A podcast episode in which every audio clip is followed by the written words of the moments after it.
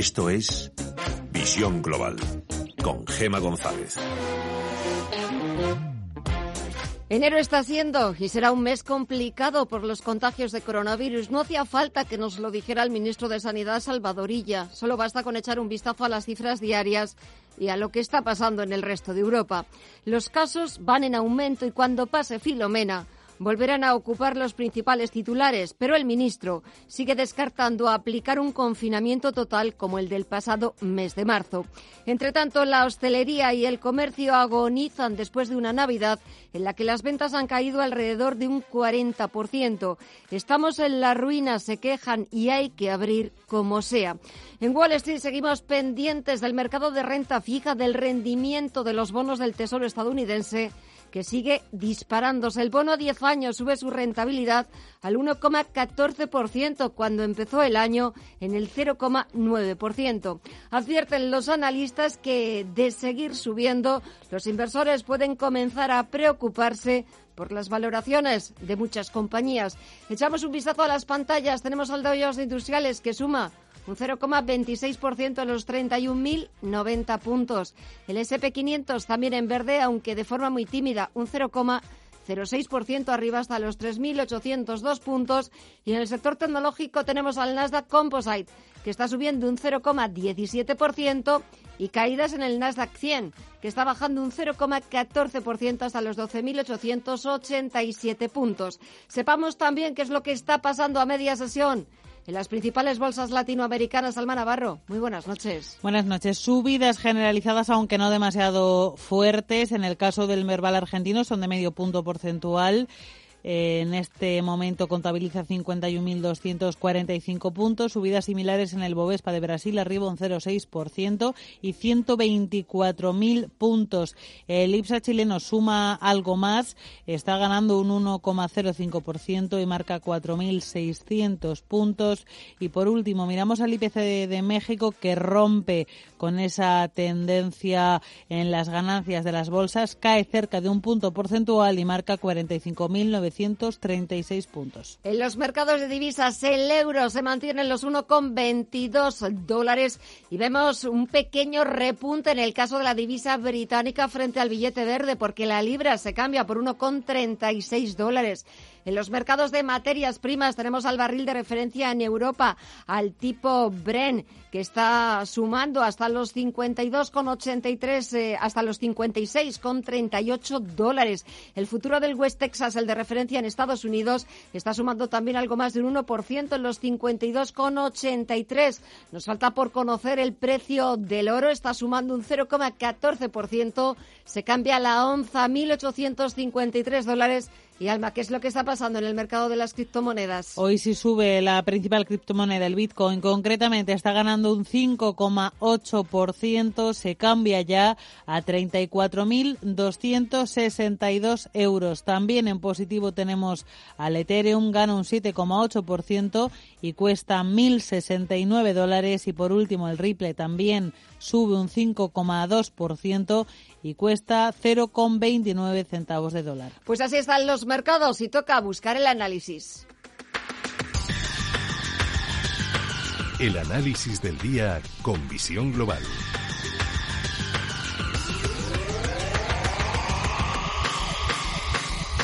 Y saludamos a Gabriel López, que es CEO de Invertir. Gabriel, muy buenas noches y feliz año. Igualmente, Gemma, ¿qué tal lo has empezado? Muy bien, lo hemos pasado muy bien hemos comenzado un año que, de momento, estos primeros días de 2021 no nos está dejando indiferente. Muchas noticias en los mercados, política en Estados Unidos. Falta una semana para que se produzca ese relevo en la Casa Blanca. Estamos viendo los, en el mercado de deuda estadounidense los eh, intereses de la deuda como siguen disparados. ¿Cómo está comenzando este año? Primer comentario. Pues está comenzando mucho mejor de lo, de lo que esperábamos, sobre todo porque la semana pasada eh, en las elecciones famosas al Senado en, eh, de, Georgia, eh, el Partido Demócrata ha conseguido poder controlar el Senado. Esto significa que esa el segundo paquete fiscal que ellos habían propuesto y que estaba en entredicho porque no tenían mayoría, pues se va a implementar. Serían 700.000 millones que es probable que se aprueben eh, durante el mes de febrero eh, 300 euros de un nuevo cheque para todos los americanos, va a ser cheque que se aprobó a final de, diciembre. Ya sabemos qué hacen los americanos con este dinero. La, eh, la, historia se repite, lo invirtieron todos en, los mercados financieros y la razón por la cual todos los, los, valores tecnológicos subieron tanto de forma tan sorpresiva. Así que tenemos ese colchón fiscal tan importante que, va a invertir también en, en infraestructuras, en educación y en sanidad. Después tenemos la Reserva Federal que ya claramente ha dicho que su objetivo de inflación es el 2%, mejor dicho que tenemos una política monetaria amiga de los mercados con tipos bajos, a pesar de que, de que podamos tener inflación y que consigamos ese 2% en abril, es, un, es un, eh, una cifra puntual porque después bajará. Hay cierta preocupación por la inflación, pero es muy difícil que la inflación suba. Eh, y después aquí en Europa un poco más de lo mismo, estamos un poco atrasados con respecto a Asia y a, Estados Unidos. Eh, eh, eh, la, tercera ola es, un hecho en Estados Unidos y aquí en Europa, pero el mercado lo está tomando por alto porque estima que vamos a tener la población más o menos inmune a un 75% para antes del verano.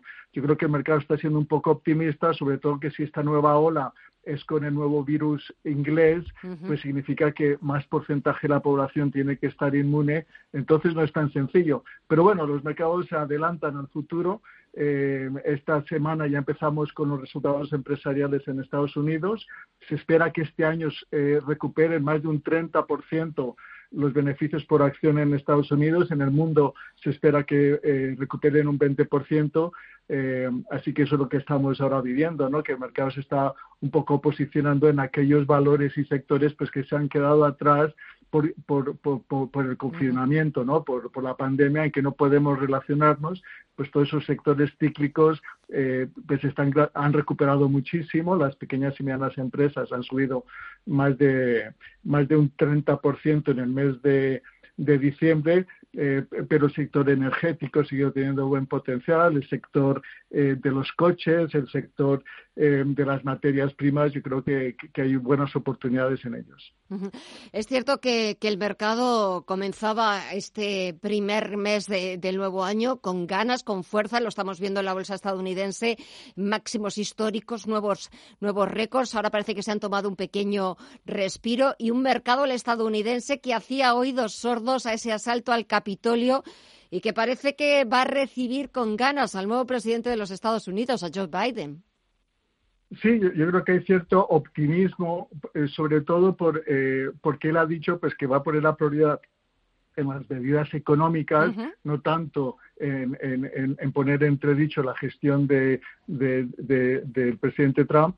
Y, estas medidas eh, fiscales pues son un motor, es una adrenalina muy importante para, para la economía. Entonces, los, eh, representa casi un 3% eh, del PIB y es, es, y es altamente probable que se apruebe. No solo eso, sino que después ya a final de año se está descontando también otros nuevos paquetes, también se está descontando una pequeña subida de los impuestos para compensar estos paquetes, pero sí que es verdad que, que, si tenemos la población eh, vacunada ¿no? Eh, e inmune eh, alrededor del, de, los meses de, de verano, sí que es cierto pues que vamos a tener un, una, una, subida en el consumo de, de, todo, de todo esto que hemos estado ahorrando todos los meses, que vamos a salir y, y se descuenta pues que, se va a gastar más de lo que de, la media, ¿no? Eh, y, y, de los que y si hasta entonces los que nos estamos quedando en casa, sobre todo los americanos que reciben este regalito,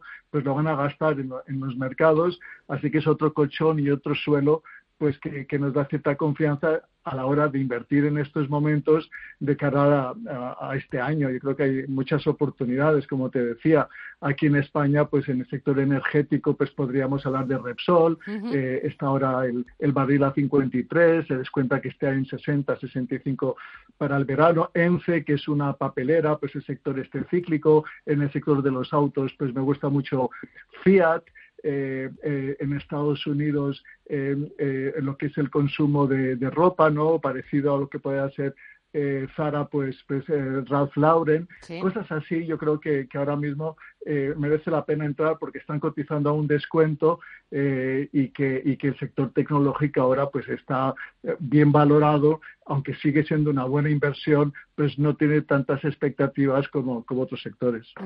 Hablabas, por cierto, Gabriel, de oportunidades de regalito, pero para los que nos estén escuchando y sean unos amantes de, de la inversión, de los mercados, de las bolsas, en dos semanas comienza un curso de análisis técnico para el trading de la UNED. Cuéntanos, danos detalles. Muchas gracias por no olvidarte. Pues sí, correcto. Dentro de dos semanas empieza un curso con AUNET, se llama Análisis Técnico para el Trading.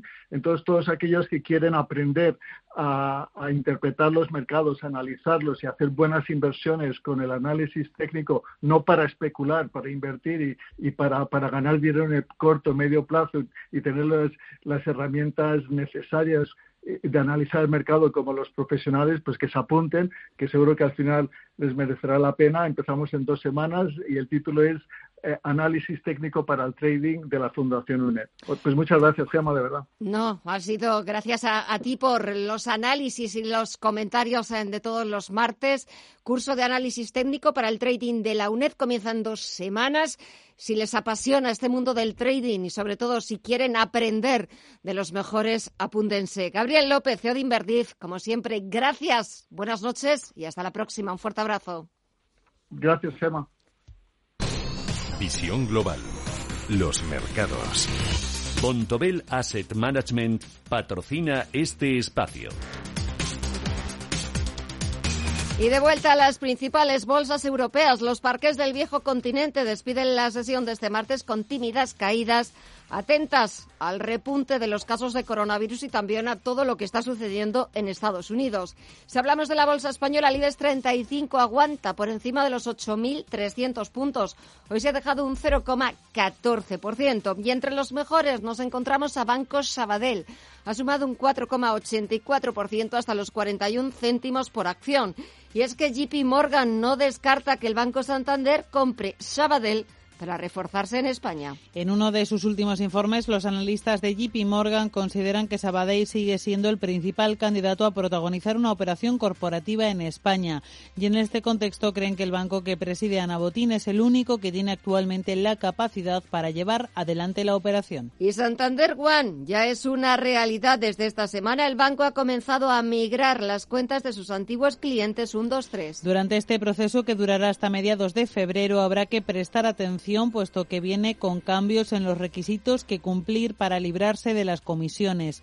Lo único que cambia es que para tener los típicos servicios gratuitos la vinculación deberá ser mayor, algo que muchos seguramente ya cumplan si tienen sus préstamos contratados en el banco, productos de ahorro o seguros. Los que no cumplan estos requisitos tendrán que hacer frente a unas comisiones de 20 euros al mes o 240 euros al año. Y Coavit se dispara un 11% en bolsa tras su venta Neynor Homes por 61 millones de euros. Los analistas de Bankinter valoran la operación porque la oferta implica una prima del 15% sobre el valor de mercado de Coavit. Además, señalan que los accionistas de Coavit ven garantizada la viabilidad financiera de la compañía y recibirán a cambio acciones más líquidas. Por su parte, los de Banco Sabadell subrayan que la operación tiene sentido estratégico y financiero para Neynor. Y Moody's, la agencia de calificación, revisa al alza el rating del Liberbank por la fusión con Unicaja. Y confirma las calificaciones crediticias de la caja malagueña, lo que significa que su perfil crediticio resistirá la integración de Liberbank, pese al impacto negativo esperado en capital y a los desafíos derivados de la pandemia. De su lado, la revisión de las calificaciones de Liberbank indica el potencial de convergencia con las de Unicaja y refleja el beneficio de la fusión para los acreedores de Liberbank cuando se complete. Y terminamos con un apunte de la renta fija del mercado de deuda porque la rentabilidad, el interés exigido al bono español a 10 años está ya por encima del 0,11%. La prima de riesgo continúa por debajo de los 60 puntos básicos. Bontobel Asset Management ha patrocinado este espacio. Bontobel Asset Management calidad suiza con el objetivo de obtener rendimientos superiores a largo plazo. En Bontobel Asset Management siempre estamos a la vanguardia de las inversiones activas en bonos y acciones. Para más información, entre en nuestra página web bontobel.com barra am. Bontobel Asset Management, su especialista global en fondos de inversión. Información internacional.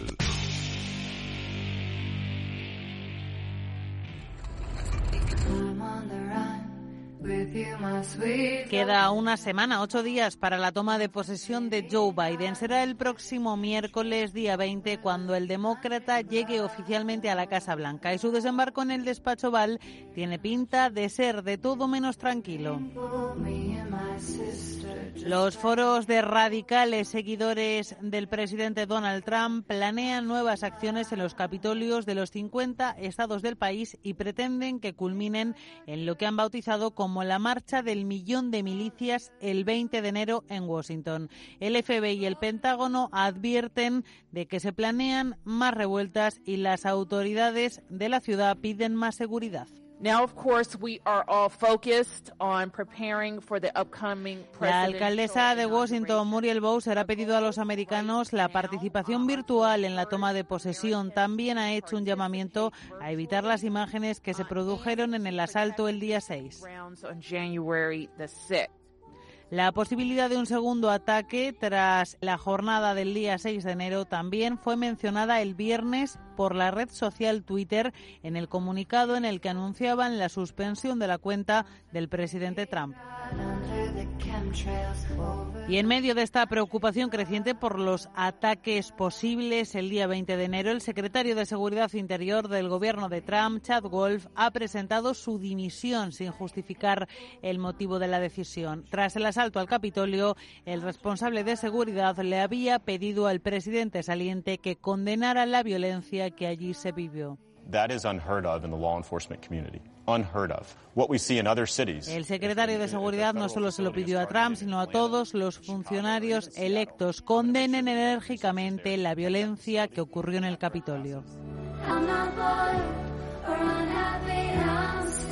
Para evitar que las imágenes que han dado la vuelta al mundo del asalto al Capitolio se vuelvan a repetir, la Guardia Nacional desplegará 15.000 militares el día en el que Joe Biden llegue a la presidencia de Estados Unidos de manera oficial. Unos 6.200 miembros de la Guardia Nacional permanecen ya movilizados en respuesta al asalto al Capitolio y está previsto que para el 16 de enero, en cuatro días, haya en la capital federal 10.000 nuevos efectivos de la Guardia Nacional.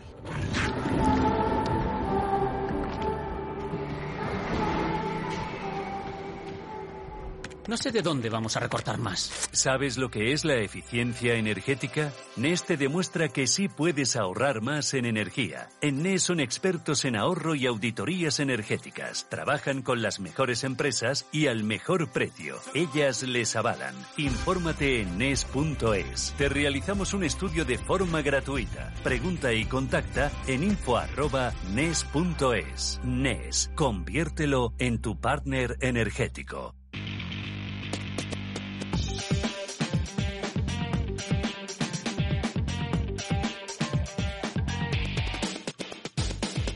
Pasan casi 25 minutos de las 9 de la noche, una hora menos en la comunidad canaria, y es tiempo de echar un vistazo a las principales portadas de la prensa internacional. Empezamos ese repaso en el Reino Unido. Allí The Times se pregunta cómo se podrían endurecer las reglas del confinamiento después de comprobar que mucha gente está utilizando la excepcionalidad de poder salir para hacer ejercicio para socializar. The Guardian también destaca en portada las declaraciones de la máxima responsable de la Policía Metropolitana, Cressida Dick que pide que se aclaren las reglas de ejercicio al aire libre después de la polémica sobre el paseo en bicicleta del primer ministro Boris Johnson. Y sobre el coronavirus y la situación en los hospitales, el director ejecutivo del Sistema Nacional de Salud, Chris Hobson, advierte de que la saturación en los hospitales no se alcanzará hasta principios o mediados de febrero, mucho más tarde de lo que se esperaba inicialmente. Financial Times, por su parte, lleva una entrevista al nuevo secretario comercial del Reino Unido. Vamos con la prensa francesa. Le Monde se pregunta cuáles son las etapas del proceso contra Donald Trump.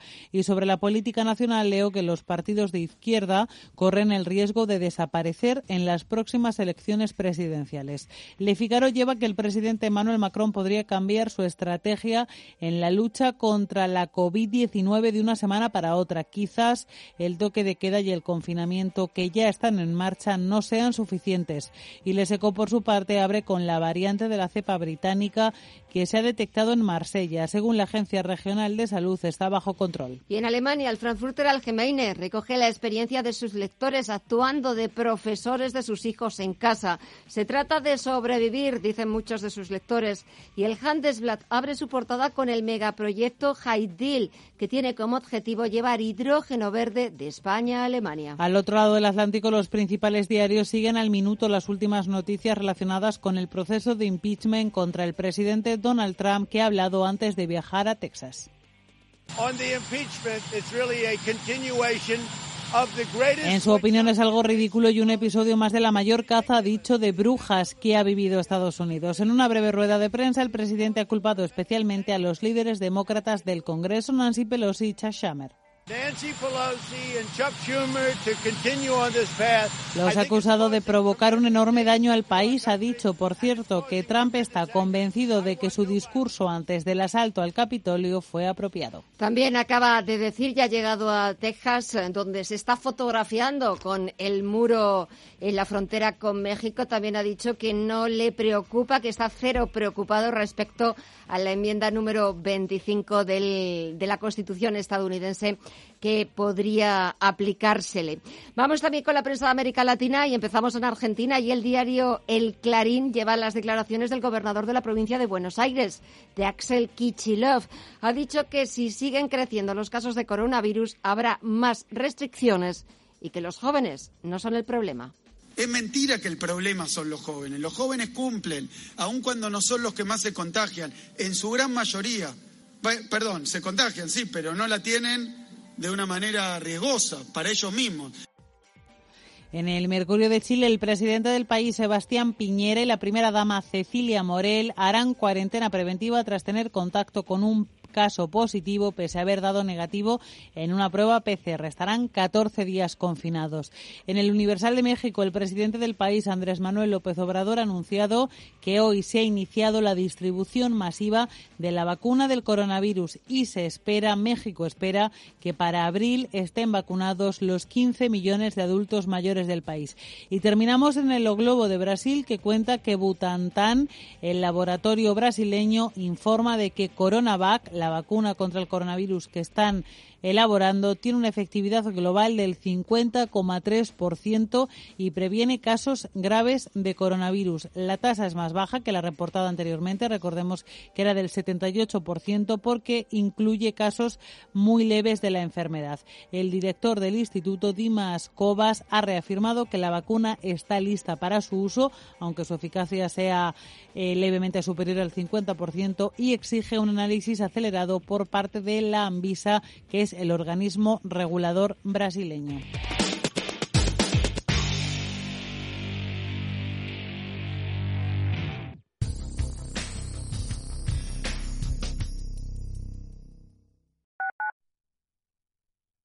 Radio Intereconomía, la radio de los negocios.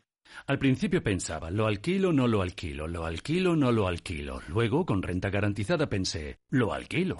Renta garantizada se encarga, te seguirá pagando la renta de tus inquilinos, aunque ellos no lo hagan, y se ocupan de la gestión del día a día. Infórmate en el 900 10 10 95 o en rentagarantizada.es. Alquiler garantizado. Si tiene una empresa, no tenga nóminas innecesarias. Si tiene una vivienda, sepa quién entra en su casa. En reparamostucasa24h.com le ofrecemos un servicio puntual o integral del mantenimiento de sus instalaciones. Entre en reparamostucasa24h.com o llame al 91 616 69 62 y descubra nuestros servicios con precio cerrado. Reparamostucasa24h.com es una empresa del grupo Yara1999.com. Hoy más que nunca en la Fundación La Caixa acompañamos a quienes más lo necesitan. Luchamos para que todos los niños y niñas tengan las mismas oportunidades. Ayudamos a quienes tienen más complicado conseguir un empleo y trabajamos para prevenir la soledad de los mayores. Lo hemos hecho antes, lo hacemos ahora y lo seguiremos haciendo. Fundación La Caixa.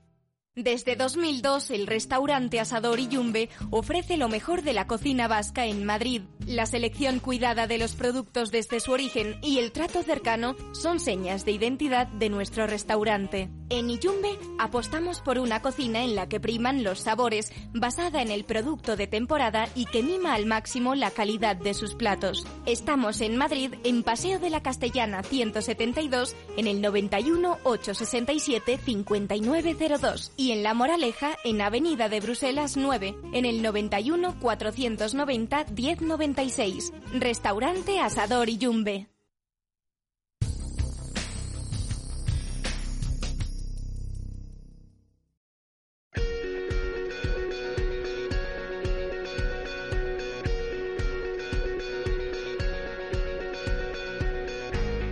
Global, la entrevista del día.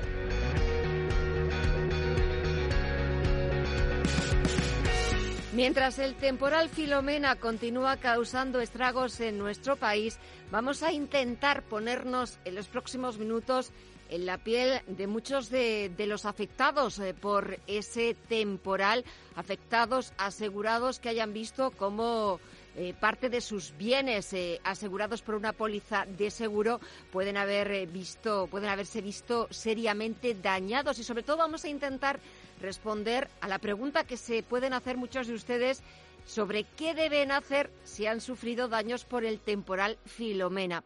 Nos va a contestar a todas esas dudas Israel Camacho, es Senior Manager de Corporate and Sales del broker de seguros Mars en España. Israel, muy buenas noches. Hola, ¿qué tal? Muy buenas noches. Es cierto que estamos ante un temporal, una borrasca absolutamente excepcional como es eh, Filomena, que está causando eh, estragos eh, absolutamente imprevistos a lo largo y ancho de, de, todo el país. Pero desde el punto de vista de un asegurado, ¿qué es lo que debe hacer en el caso de haber sufrido daños? Pues básicamente actuar con precaución, intentar evitar y aminorar las consecuencias del siniestro tomar fotos y demostrar la preexistencia. En todos aquellos seguros en los que tenga contratado la cobertura en fenómenos atmosféricos, la cobertura que tiene es plena, no tiene ningún problema en reclamar los daños sufridos. Y si no se tiene esa cobertura de condiciones meteorológicas adversas y siguen sufriendo esos mismos, esos mismos daños, eh, ¿qué es lo que cubriría el seguro y qué no, por ejemplo? De no tener contratada la cobertura, básicamente no tendría cobertura para dicho siniestro. Al final esto no se trata más que de un fenómeno atmosférico equiparable a la lluvia, solo que los daños pueden ser de, algún, de algo más de intensidad que, los que la lluvia puede ocasionar. Lo mejor, la mayoría de los condicionados de las pólizas de hogar tienen, tienen la cobertura atmosféricos a través de la cobertura de extensión de garantías, por lo que no deben tener problemas en caso de reclamar a las aseguradoras. Tomen fotos, de cómo ha quedado el siniestro y llamen a su mediador para que les ayude a la tramitación del mismo. ¿Y eso más o menos cuánto puede, en tiempo, en plazo, cuánto puede llevar? Pues en estas circunstancias sí puede tardar algo más, porque los peritos, que es un elemento fundamental para valorar el daño, pueden tener algún retraso a la hora de acercarse, porque ahora mismo, como todos sabemos, eh, la mitad del, país está paralizada por el hielo. Entonces sí se puede tardar un poco más, pero normalmente suelen ser siniestros de gestión bastante rápida. En menos de tres semanas deberían estar solventados la mayor parte de ellos. O sea, lo primero, eh, vamos por partes o por pasos, eh, Israel, lo primero sobre todo eh, es certificar o corroborar en las pólizas de seguros que tengamos si los bienes dañados están cubiertos a través de esa póliza de seguro y también lo más importante y fundamental, que esa póliza de seguro esté en vigor. En efecto, y con el recibo pagado. Siempre son es, es, es, básico, es decir, si el recibo debe estar pagado dentro de los primeros 30 días de la emisión si son recibos sucesivos. Si es el primer recibo, debe pagarse antes del siniestro. vemos que tenemos ese recibo pagado y tenemos que echar un vistazo después a nuestra póliza de seguros. ¿En qué epígrafe nos tenemos que fijar para saber que, esa que los, eh, los daños van a estar cubiertos? Se van a directamente a la parte de, resumen de garantías y vayan a buscar eh, con el sumario y busquen la cobertura de fenómenos atmosféricos. Si la tienen contratada, tanto el pedrisco como la lluvia como la nieve eh, suelen estar cubiertos sin ningún tipo de limitación por el capital que tengan ustedes contratado en póliza. Y esa, esa nueva, ese nuevo epígrafe podría contratarse. Es cierto que estas circunstancias son excepcionales, eh, no veíamos una tormenta de estas características, pero bueno, visto lo visto y que ha superado todas las expectativas, ¿podríamos ampliar nuestra póliza de seguro añadiendo ese nuevo epígrafe? Sin duda, además sería altamente recomendable porque aunque no cubra la nieve, básicamente también te cubre los daños por agua a través de una de cualquier tipo de lluvia de alta intensidad, incluso por fenómenos de viento, por debajo de lo que el consorcio cubre, por lo que sería siempre recomendable ampliar el seguro si no se tiene esa cobertura eh, contratada, sin duda. Porque si no me equivoco, Israel, y si me equivoco me, corriges, por favor, eh, creo que el consorcio de compensación de seguros no incluye la indemnización por daños de nieve. No lo incluye porque en España es, uno, no es habitual y dos, el mercado de seguros privados da cobertura plena, no tiene ninguna limitación. Al final, el consorcio de compensación de seguros lo que quiere cubrir son los, siniestros de gran intensidad. En España eso ocurre con las tormentas, con las danas, con la tempestad ciclónica típica. Y es en ese momento cuando el terremoto, que también en, Lorca, en Murcia, en la pasada década tuvimos un siniestro importante. Es en esas circunstancias donde la legislación le permite acudir al consorcio. Para todos los demás están los seguros privados y tienen una cobertura muy, muy buena y de un alcance pleno. No tienen ninguna limitación siempre y cuando se tengan cubiertas eh, los fenómenos meteorológicos, los fenómenos atmosféricos. Después de ir comprobando esos pasos, lo importante, como decías al principio, es eh, hacer fotos de los bienes dañados y ponerse inmediatamente en contacto con nuestro mediador para empezar la tramitación y, sobre todo, para que nos vaya aconsejando de los pasos a seguir. Ese va a ser vuestro mejor guía, es el mediador, desde el inicio hasta el fin. en ningún, seguramente en ningún caso se sientan solos.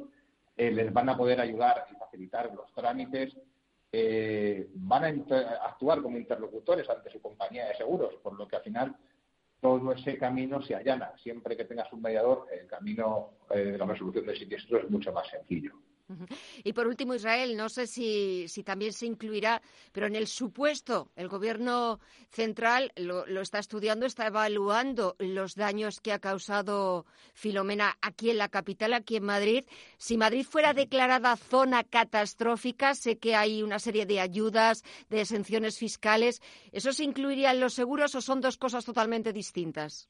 Son dos cosas totalmente distintas. Si el seguro privado tiene que dar cobertura, te da cobertura y la parte de zona catastrófica pues es otra eso es totalmente ajeno al sector asegurador no impide que haya cobertura o que, el consorcio por ejemplo entre a cubrir los, los siniestros en ningún caso pues Israel Camacho, Senior Manager de Corporate and Sales del broker de seguro Mars en España. Muchísimas gracias por las recomendaciones. Ojalá que nuestros oyentes hayan tomado buena nota de sus pólizas de seguro, que vayan a comprobarlo inmediatamente. Y si no tienen ese epígrafe de condiciones meteorológicas adversas, es aconsejable y recomendable que, lo hagamos en el futuro, pues sobre todo para estar prevenidos y para, bueno, pues evitar después llevarnos eh, sustos y sobre todo pues que después eh, nuestra póliza de seguro no cubra esos bienes que hayan podido ser dañados. Israel Camacho, muchísimas gracias por las recomendaciones y hasta otra próxima ocasión. Muy buenas noches. Muchísimas gracias. Un fuerte abrazo y buenas noches.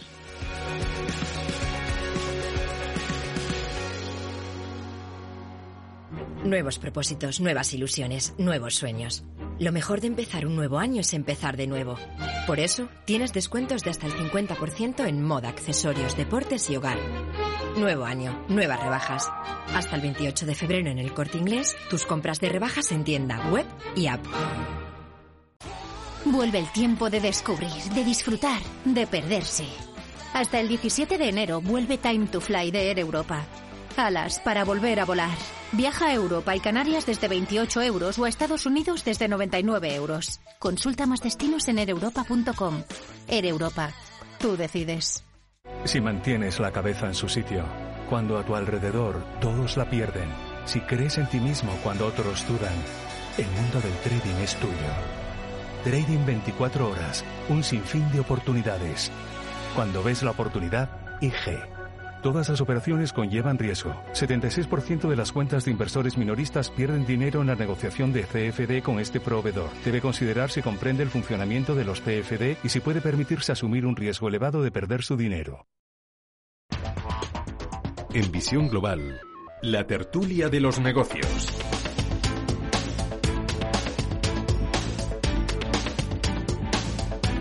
Pasan casi 41 minutos de las 9 de la noche, una hora menos en la comunidad canaria, y comienzo saludando a Miguel Córdoba, profesor de Economía Financiera de la Universidad CEU San Pablo. Miguel, muy buenas noches y feliz año.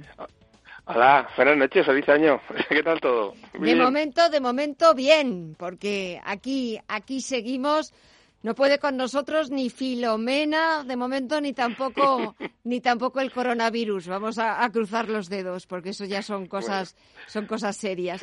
José Aguilar, socio director de Minvalio, muy buenas noches a ti también y feliz año. ¿Qué tal, Gema? Muy buenas noches, feliz año. ¿Qué tal estáis? ¿Qué tal habéis comenzado, Miguel? ¿Qué tal has comenzado este 2021? Bueno, pues eh, confinado, porque como han prohibido las clases en la universidad, yo mañana tengo que hacer un examen, lo tengo que hacer desde mi casa con un ordenador. Así que vamos a ver qué tal sale y si funcionan bien las comunicaciones. Así que nada, pues, eh, en fin, eh, atípico, todo atípico, está siendo todo atípico y, no sé, ya, eh, la verdad es que es un tema complicado, pero bueno, pero mira, estamos a hacer exámenes online, vamos a hacerlo y vamos a corregirlo online, vamos a hacerlo todo en plan digital, estamos en, un, en, una, en una nueva era. sí, exactamente, estamos en una nueva era eh, aunque yo echo mucho de menos esa normalidad de antes, volver a esa, a esa normalidad. Es cierto que, que es verdad que las imágenes que nos está dejando la borrasca Filomena eh, que todavía nos quedan días difíciles, días eh, duros. Eh, las imágenes, sobre todo de Madrid, capital, Nevada, los principales monumentos eran imágenes absolutamente espectaculares, muy bonitas, pero claro, luego hay, hay un pero. Estamos viendo, pues ahora el hielo, las dificultades de la movilidad. Madrid podría, tendría que ser, os iba a decir podría en condicional, pero José y Miguel, tendría que ser declarada zona catastrófica, que es lo que está pretendiendo el ayuntamiento de la capital. También creo que Castilla-La Mancha está, está estudiándolo.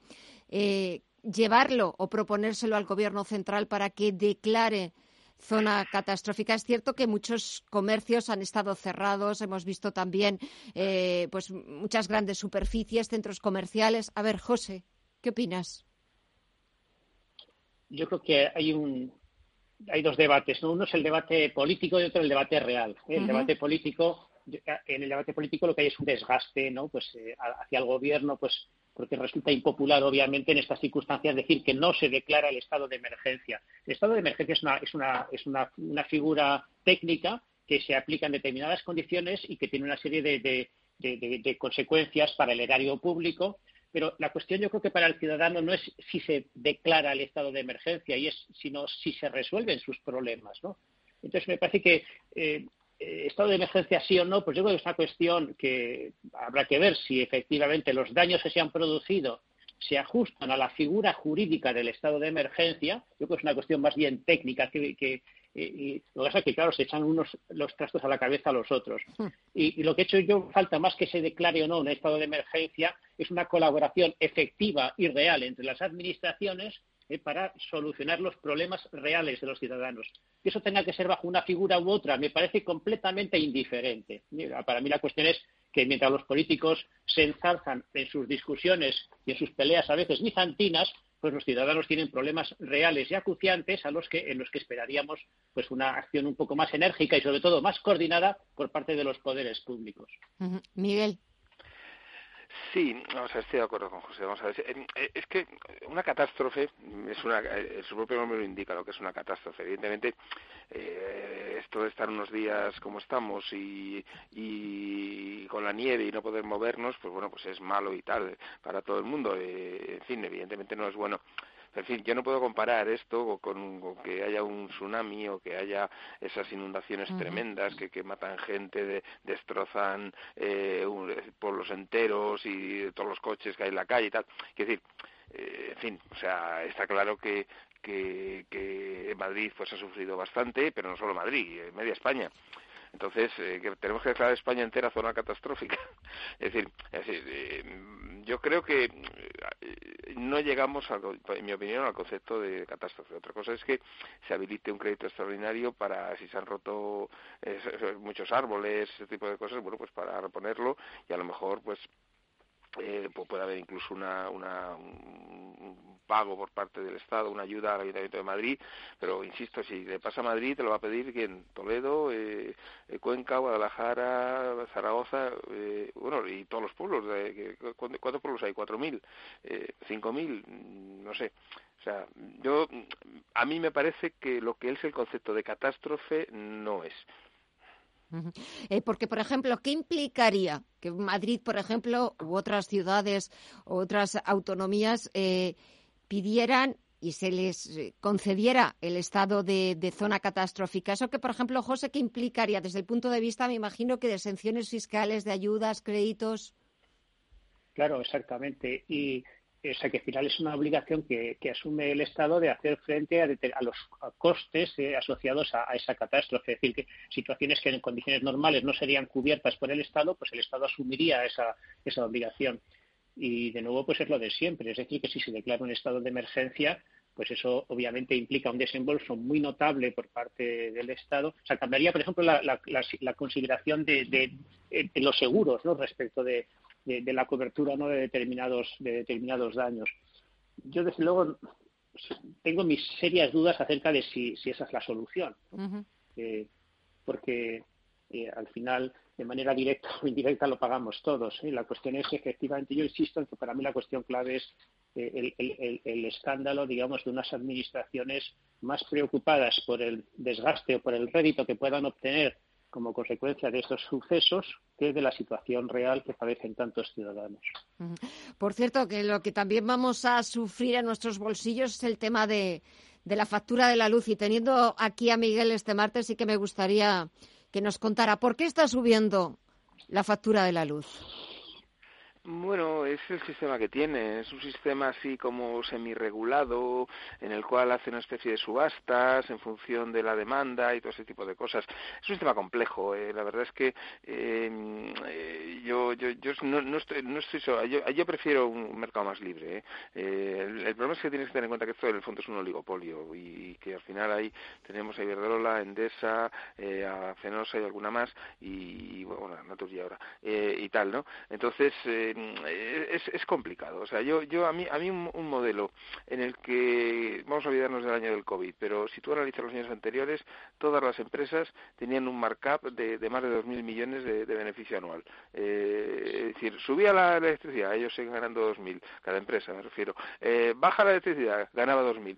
Entonces, eh, eh, ese modelo, ese modelo yo a mí no me gusta, o sea, porque es un modelo que, que, que, es un oligopolio, digamos, pactado con el con el gobierno. Entonces, en este caso, pues lógicamente, al haber una demanda mayor de, de, electricidad y de todas estas cosas, pues en principio, como es una subasta, pues teóricamente, si hay más demanda, pues pues eh, el, precio sube.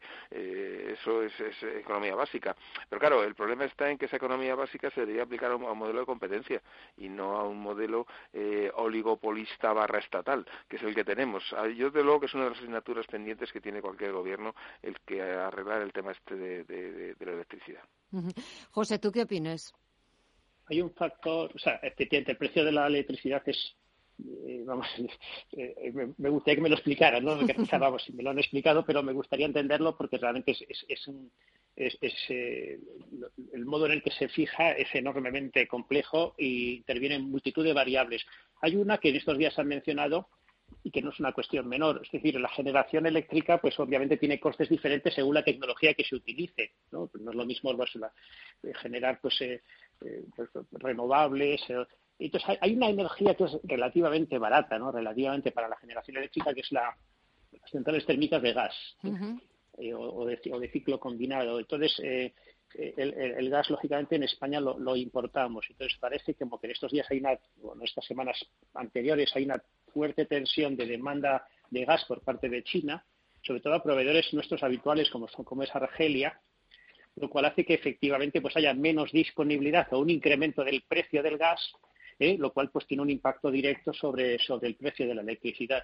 Pero, o sea, que de pronto lo que estamos pagando en nuestra factura de la luz depende de cuestiones que se nos escapan tanto como el hecho de que China en estos momentos eh, pues esté tensionando el mercado del gas eh, pues a través de una fortísima demanda a nuestros proveedores habituales. Mm. También es verdad que, claro, eh, lo contaba Miguel, esto es una subasta, mayor demanda pues claro, eh, cotiza o se encarece el precio de la electricidad, está tocando de nuevo máximos y claro, también está sirviendo de, choque entre el Gobierno y los principales partidos de la oposición. Hoy, tras eh, la reunión del Consejo de Ministros, le preguntaban a la ministra de, Hacienda y portavoz a María Jesús Montero. Ella ha dicho que esta subida es eh, puntual y que de momento el Gobierno nos está planteando bajar el IVA para intentar abaratar el coste de la luz. Y lo cierto, porque lo estamos también leyendo es que, Miguel, por ejemplo, ahora mismo el coste de la luz en España es mucho más caro que en otros países europeos, que en Francia, que en Italia. Sí, Claro, es el mix que tenemos nosotros. Eh, esto al final depende de las de, la, de, las fuentes. O sea, nosotros eh, en el 82 tomamos una decisión, eh, yo no estoy seguro que fuera correcta, pero bueno, no voy a entrar en esa, ahora mismo en esta guerra, ¿no? Pero fue una decisión política de decir, oye, las centrales nucleares se paralizan, incluso alguna que estaba ya acabada. Eh, aquí no hay más energía nuclear y vamos a aguantar con la que tenemos, que luego se ha ido extendiendo, como bien sabes. Claro, resulta que te vas a Francia y tiene 50 centrales nucleares, mm. con una energía muy barata, claro. Eh, eh, ¿qué, pasa si explota en Francia una energía nuclear? Eh, la nube radiactiva seguro que nos llega, ¿no? Con lo cual mm, tenemos todos los inconvenientes de, tener una energía cara, porque las renovables hoy son caras y otras fuentes también. Eh, eh, entonces eh, tenemos una energía más cara, por supuesto, que Francia o que en Alemania, pero encima, mm, si, si fuera Europa un paraíso, digamos, nuclear, en el sentido de que no hubiera energía nuclear, vale. Pero si es que justo nuestro país limítrofe tiene 50 centrales nucleares, que, que, que, con que explote una, acuérdate de Chernobyl. Entonces seguro que nos cae el, el problema. Entonces, claro, mm, bueno, pues es una política que se tomó la decisión en su momento en el año 82. No es que yo, eh, digamos, sea pro-nuclear, pero sí es cierto que cuando analizamos los costes, pues, pues eh, nos pasa lo que pasa y pagamos, tenemos que pagar la factura que tenemos que pagar. Eh, yo creo que es más algún ingeniero experto en esto es el que debería opinar si realmente es tan peligroso la energía nuclear como a nosotros se nos ha, se nos ha dicho, porque luego los franceses están muy contentos. José. Sí, es, cierto que España, o sea, eh, dentro del, coste final, es decir, lo que pagamos los ciudadanos y lo que pagan las empresas, eh, el IVA que se cobra en España es un poquito superior al que se está pagando en Alemania, Francia o Italia. Es decir, que estamos, eh, o sea, que eso es uno de los factores, digamos, que hacen que, el precio sea un poquito más alto. A, título, a efectos, digamos, particulares para las familias, hombre, pues un encarecimiento de la luz supone unos euros más al, al mes, ¿no?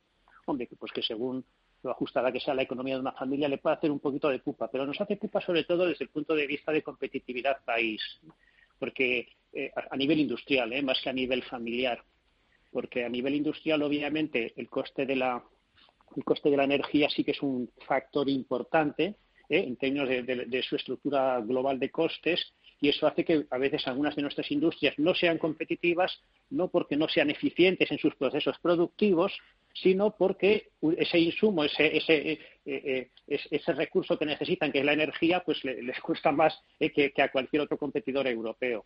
Y en ese sentido, pues efectivamente, pues el disponer de una energía, no digo barata, pero una energía que sea comparable en coste al de, al de otras economías similares a, las, a la nuestra, pues nos permitiría competir en mejores condiciones en un contexto en el que lo necesitamos.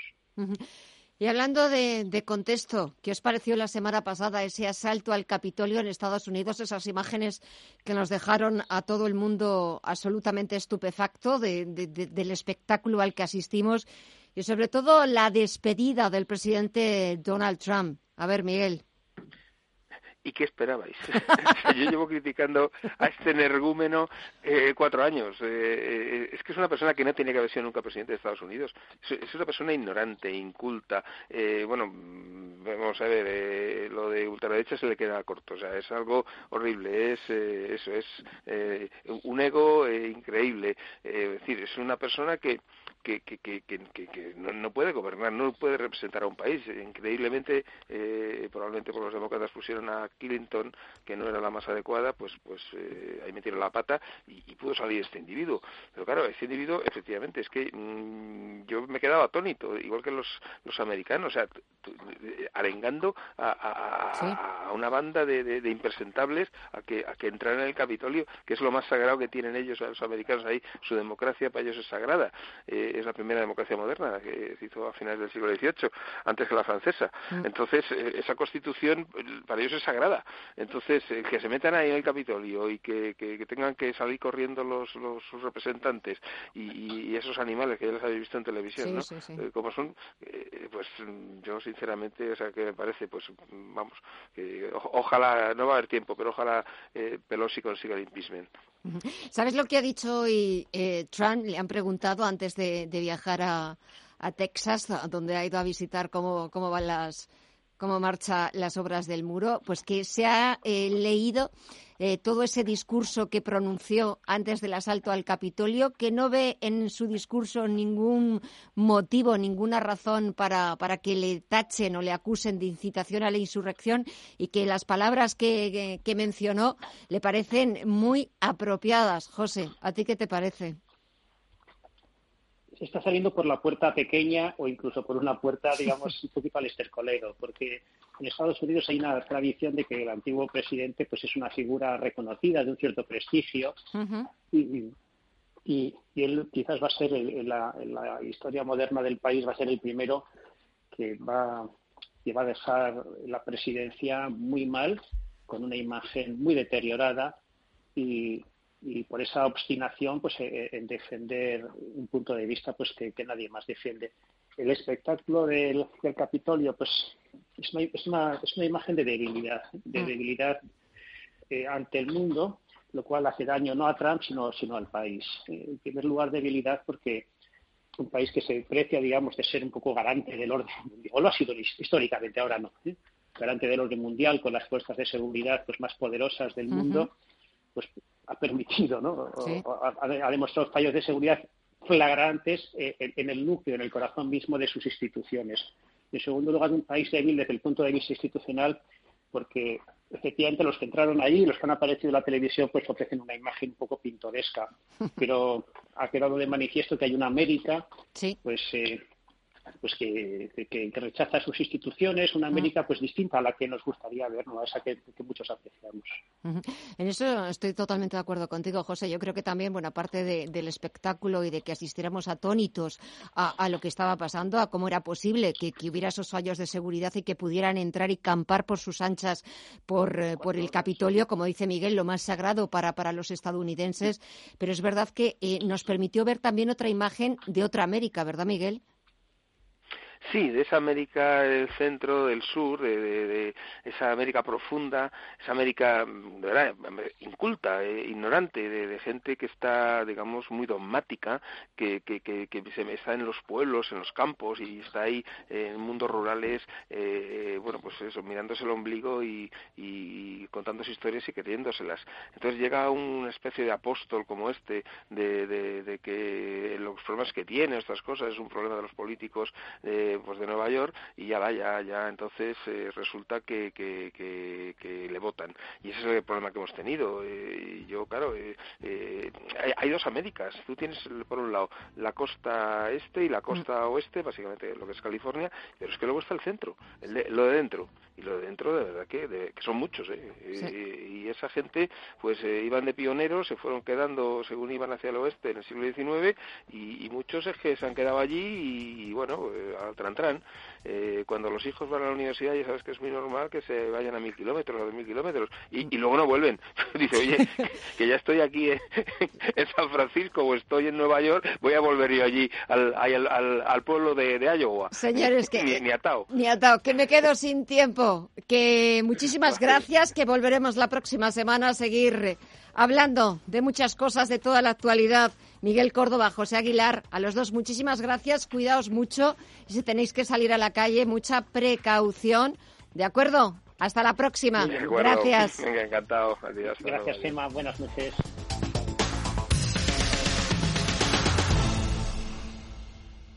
Radio Intereconomía. Son las 10 de la noche, las 9 en la comunidad canaria y Wall Street echa el cierre. Wall Street, el corazón del distrito financiero mundial, donde el dinero nunca duerme, el tiempo es oro y la riqueza, el poder y los excesos forman parte de su esencia, echa el cierre. Y a la espera de ver qué es lo que sucede con el proceso de impeachment contra el presidente estadounidense, contra Donald Trump, aunque ha dicho en ese viaje a Texas que no tiene ningún miedo ni respecto al impeachment, lo ha tachado de ridículo, ni tampoco respecto a la vigésimo quinta enmienda de la Constitución estadounidense. Los inversores se decantan por las compras y a falta de los últimos ajustes, la bolsa norteamericana va a despedir la sesión de este martes con subidas. En el caso del Dow Jones, del 0,29%, en los 31.097 puntos. El SP500 repite niveles de apertura en los 3.799 puntos y seguimos viendo ese comportamiento dispar en el sector tecnológico. Sube el Nasdaq Composite un 0,28% y el Nasdaq 100 vuelve a los números rojos, baja un tímido 0,08% hasta los 12.892 puntos. Echamos un vistazo también al cierre del resto de bolsas latinoamericanas. Cuéntanos, Alma. Subidas en general para las principales bolsas del sur de América. Tenemos a IPSA de Santiago de Chile liderando esas subidas con una ganancia de un punto porcentual al cierre, 4.600 puntos. Ha ganado tres cuartos de punto el Bovespa de Brasil en la jornada de hoy, marca 124.181 puntos y el Merval argentino despide la sesión con subidas del 0,5% en los 51.201 puntos. La nota discordante la pone el IPC mexicano, cae un punto y marca el cierre de sesión 45.931 puntos. Así cierran las principales bolsas del mundo, la bolsa estadounidense y las bolsas latinoamericanas y nosotros echamos un vistazo a la agenda, las citas clave de mañana miércoles. Las tiene Paul Mielgo. En la agenda de mañana miércoles 13 de enero arranca la decimoprimera edición del Spain Investors Day que inaugura el rey Felipe VI y en el que intervienen los ministros Reyes Maroto, José Luis Escriba y Teresa Rivera, además de representantes de varias compañías del IBEX 35. En la eurozona se publica la producción industrial de noviembre y la presidenta del Banco Central Europeo, Christine Lagarde, hablará en una videoconferencia sobre la economía post-COVID y post-Brexit. En Estados Unidos, los inversores cotizarán el dato de IPC de diciembre y el libro beige de la Reserva Federal.